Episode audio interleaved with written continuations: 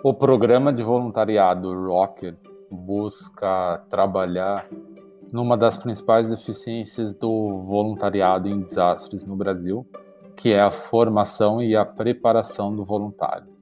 Nessa perspectiva, quem se interessa ou se candidata a se tornar um rocker passa então por uma jornada educacional que tem como curso básico ponto de partida comum e nos cursos intermediários e avançados a especialização e o interesse do candidato.